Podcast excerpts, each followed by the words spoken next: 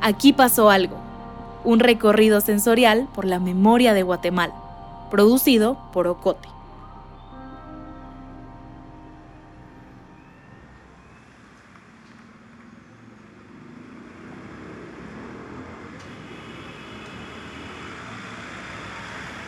Está sobre la 12 calle, a la altura de la 12 avenida de la zona 1.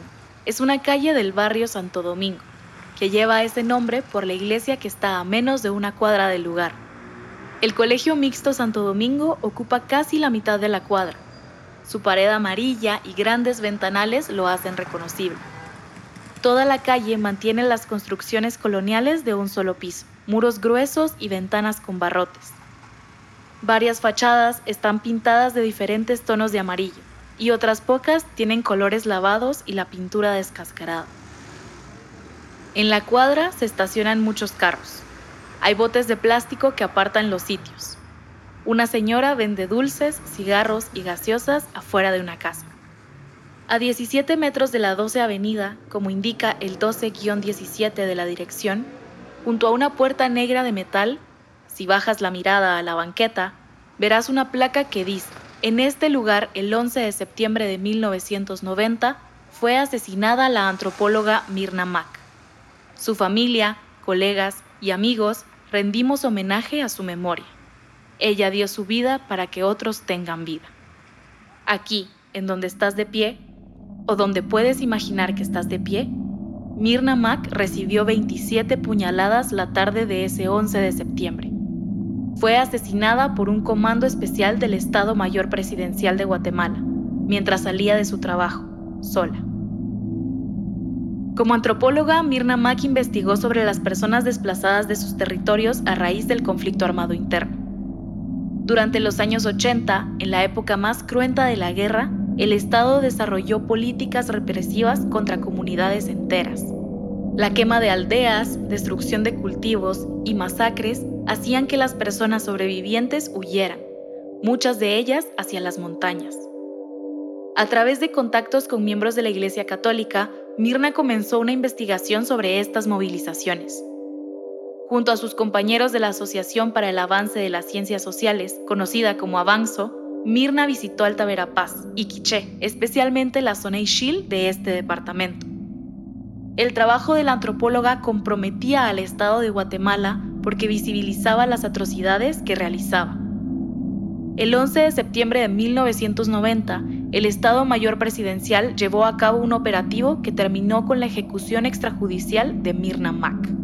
Cada año, en la misma fecha, las personas vienen aquí a dejar flores para recordar la vida de Mirna.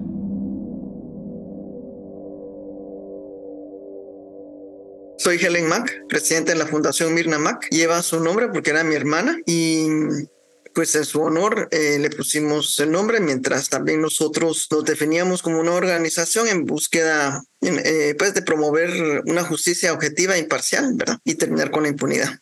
Pues ese día yo salí de viaje al interior, fui a Jutiapa y salí muy temprano en la mañana. Habíamos hablado la noche anterior porque estábamos, bueno, a veces eh, teníamos que ponernos de acuerdo dónde parquear el carro.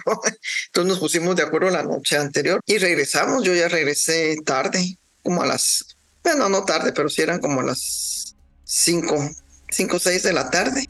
Y yo estaba en mi casa cuando una radiopatrulla llegó tocó y me preguntó que si el carro con placas tal, tal pertenecía a Mirna Mac? Yo le dije sí. Entonces yo le estuve preguntando y ¿qué pasó? Eh, eh, ¿Puedo saber en qué, por qué me está preguntando usted por, por ella, por el carro? Porque es de mi hermana.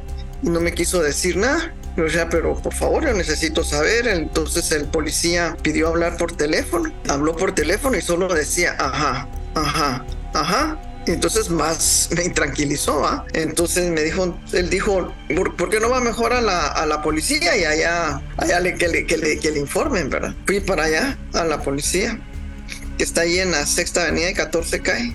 Y cuando llegué ahí también, y me decían, me estuvieron esperando y, y, e igual es que mire sabe qué pasa lo que después ya como a la hora no tal vez como media hora pero uno siente eterno ese tiempo, ¿verdad? Hasta que uno dije, mire, yo necesito saber qué es lo que está pasando y volví a contar la historia. Y entonces ya me dijeron, es que fíjese que parece que hubo un asalto y hay una persona asiática, de origen asiático, que está muerta. Y entonces yo pregunté, ¿y en dónde está? Entonces ya me dijeron dónde, ya me fui yo directo para allá, que ya me tocó ir a reconocer el, cuerpo, pero nunca me quisieron decir ni el nombre ni nada, ¿verdad? Bueno, ya estando ahí me tocó reconocer el cuerpo, ¿verdad? Pero desde el momento en que yo le vi los pies sabía que era, era mi hermana, ¿verdad? Porque reconocí sus calcetas y los pies. Bueno, ahí cuando yo la estaba reconociendo, sí, yo era muy unida a mi hermana y entonces ahí le hice la promesa que no iba a quedar en impunidad su, asesinato.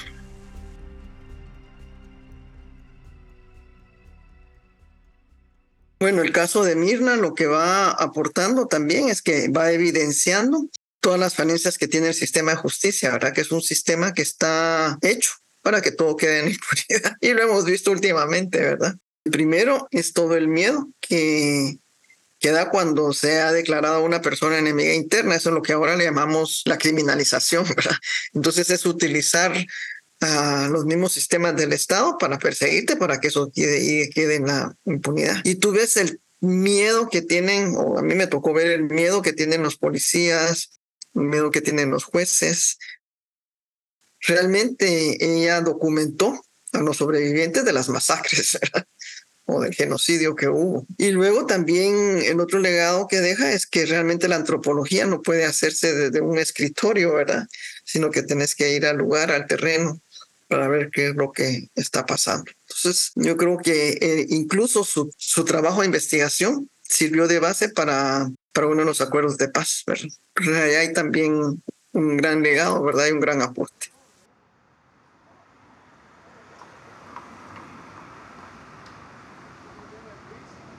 ¿Quieres escuchar lo que pasó en otros lugares? Si estás haciendo un recorrido presencial, puedes caminar hacia la casa parroquial de San Sebastián, donde te hablaremos del asesinato del obispo Juan José Gerard, quien lideró el proyecto Recuperación de la Memoria Histórica. Helen Mack apoyó al equipo que investigó este crimen. Te invitamos, por cierto, a ver Helen, el documental de Ocote, donde hacemos un perfil audiovisual de su lucha por los derechos humanos. Y si haces el recorrido digital, Puedes escuchar las demás cápsulas en agenciaocote.com o en tu plataforma de audio favorita. También puedes explorar el mapa para ver otros lugares. Aquí pasó algo. Es una producción de Ocote.